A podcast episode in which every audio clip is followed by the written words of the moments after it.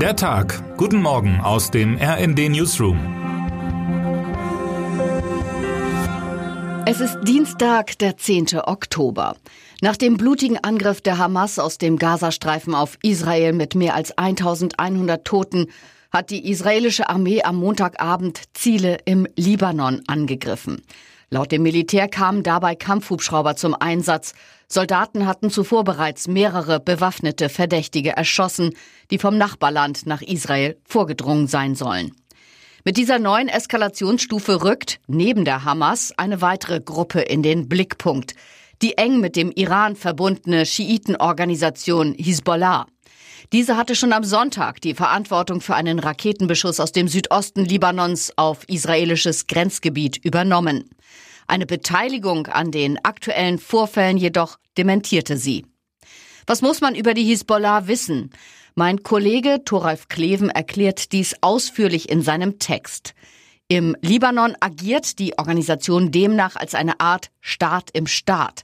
Die Miliz unterstützt den syrischen Machthaber Bashar al-Assad im anhaltenden Bürgerkrieg im Nachbarland. Und die Hisbollah ist auch für zahlreiche Anschläge gegen die israelische Armee verantwortlich. Finanziert wird die von mehreren Ländern als Terrororganisation eingestufte Gruppe unter anderem von Israels Feind Nummer eins, dem Iran.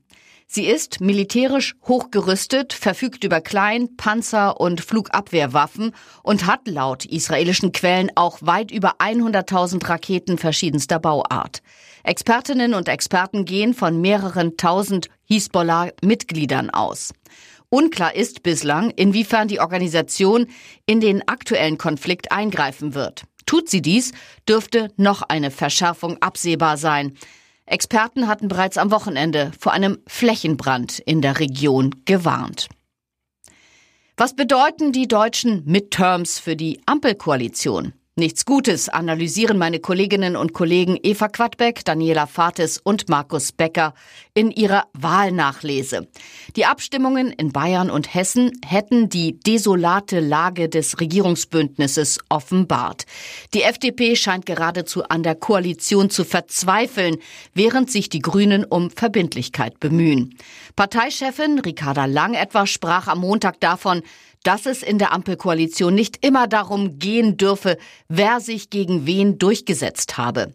Sie bot die ausgestreckte Hand der Grünen an. Und die SPD? Die hat ihre ganz eigenen Probleme. Die Wahlen in Bayern und Hessen zeigen deutlich, dass es für die SPD kein weiter so geben kann, sagt der Politikwissenschaftler Wolfgang Schröder im Gespräch mit meinem Kollegen Moritz Speer. Ein längerfristiger Erneuerungsprozess sei nötig, der eine personelle, programmatische und organisatorische Neuaufstellung beinhalte. Vor allem bei den Themen Migration und ökologische Transformation habe die Regierung versagt. Jeder fünfte Haushalt in Deutschland hat einen. Diesen vierbeinigen Freund, der überall seine Haare verteilt, auf den Flurboden sabbert, verbotenerweise ins Bett springt und selbst bei Regenwetter Gassi geführt werden will. Der aber gleichzeitig so treu und kuschelig und knuffig ist, dass man ihm einfach immer verzeihen muss. Der traurig jault, wenn man das Haus verlässt und freudig mit dem Schwanz wedelt, wenn man nach Hause kommt. Die Rede ist vom besten Freund des Menschen, wie er häufig genannt wird, und am heutigen Dienstag hat er seinen ganz eigenen Ehrentag. Mit dem Internationalen Welthundetag wollen Hundefreundinnen und Hundefreunde darauf aufmerksam machen, wie wichtig die flauschigen Vierbeine für uns Menschen sind. Tatsächlich erfreut sich der Hund als Haustier seit Jahren immer größerer Beliebtheit. 2022 wurden in Deutschland 10,8 Millionen der Vierbeine als Haustiere gehalten, Tendenz steigend. Das macht sich auch in den Kassen der Kommunen bemerkbar. Noch nie haben diese so viel Geld mit Hunden verdient wie im vergangenen Jahr. Die Zahl liegt bei rund 414 Millionen Euro, eine Steigerung um 3,3 Prozent. Spendieren Sie Ihrem Vierbeiner doch zum Ehrentag einen besonders großen Hundekuchen. Er wird sich sicher freuen. Die Corona-Pandemie hat Spuren hinterlassen auf ganz unterschiedlichen Ebenen. Viele Patientinnen und Patienten kämpfen noch heute mit den Nachwirkungen einer Infektion. Von Long-Covid ist dann häufig die Rede, einem Phänomen, dessen Krankheitssymptome vielfältig sind.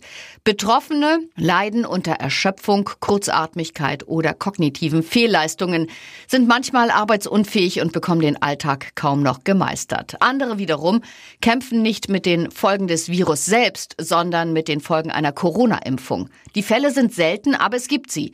Laut Paul-Ehrlich-Institut haben etwa 0,02 Prozent der Menschen mit einer Corona-Impfung dauerhafte Beschwerden oder schwere Nebenwirkungen bis hin zu bleibenden Schäden.